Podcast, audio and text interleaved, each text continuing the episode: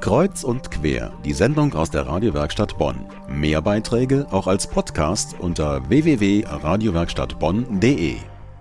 Warum Schönes nicht einmal teilen? Zum Beispiel seinen eigenen Garten. Wenn dieser schön gepflegt ist oder durch irgendeine originelle Idee auffällt, dann meldet man sich an bei der offenen Gartenpforte. Diese Aktion läuft gerade in Bonn und Umgebung. Sie trägt sogar lange Blüten, denn an vier Wochenenden heißen Gartenbesitzer Gäste willkommen. An einem Wochenende im Mai öffneten die ersten privaten Gärten ihre Pforten. Viola Becker nimmt sie jetzt mit in einen ganz besonderen Garten. Mitten in der Südstadt findet sich die Gartenanlage der Ärmelkeil-Kaserne. Ein großer Garten? Nein, man kann schon eher von circa 80 Minigärten reden. Kreuz und quer stehen hier auf dem Gelände der ehemaligen Ärmelkai-Kaserne Holzkästen, große und kleine, darin Kräuter und Salate, Blumen und kleine Sträucher. Namen auf den Kisten oder Schildern in den Beeten weisen auf die Besitzer oder die gesäten Pflanzen hin. Dazwischen Oasen mit Tischen und Stühlen zum Sonnen und Verweilen. Und natürlich, um mit Nachbargärtnern in Kontakt zu treten. Christian Goller war von Anfang an aktiv dabei und kann Auskunft geben, wie man zu einem eigenen Gartenbeet kommen kann. Man muss hierher kommen und sich die Kiste selber bauen. Das ist die erste Voraussetzung. Man kann die nicht kaufen oder man kann die nicht erben, man muss sie selber machen. Ganz von Anfang an. Hier kriegt man die Palette dafür. Schrauben und Akkuschrauber sollte man mitbringen, aber das ist die Voraussetzung. Man muss Lust haben, sich eine Kiste zu bauen. Man findet hier sehr unterschiedliche Beete auf ca. 800 Quadratmeter Fläche. Viel Platz zum gärtnerischen Austoben. Und Schilder mit Bitte gießen weisen darauf hin, dass man hier nicht alleine gelassen wird. Auch wenn man mal nicht vorbeischauen kann, es gibt immer jemanden, der gießen wird. Gemeinschaft wird hier groß geschrieben.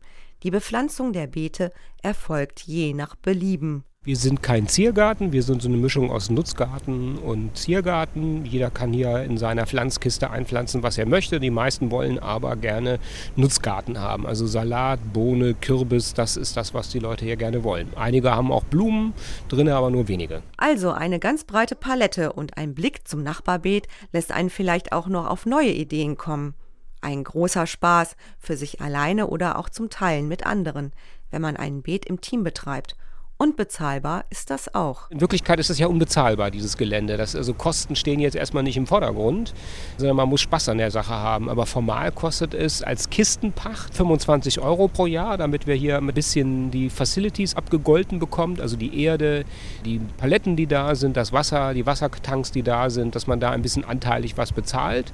Aber ansonsten soll es auch an den Kosten nicht scheitern. Also ganz umsonst geht es nicht. Also das Geld steht nicht im Vordergrund, sondern der Spaß steht am Vordergrund. Mitte 2013 ist aus der Ärmelkeil-Kaserne das Bundesamt für Wehrverwaltung ausgezogen.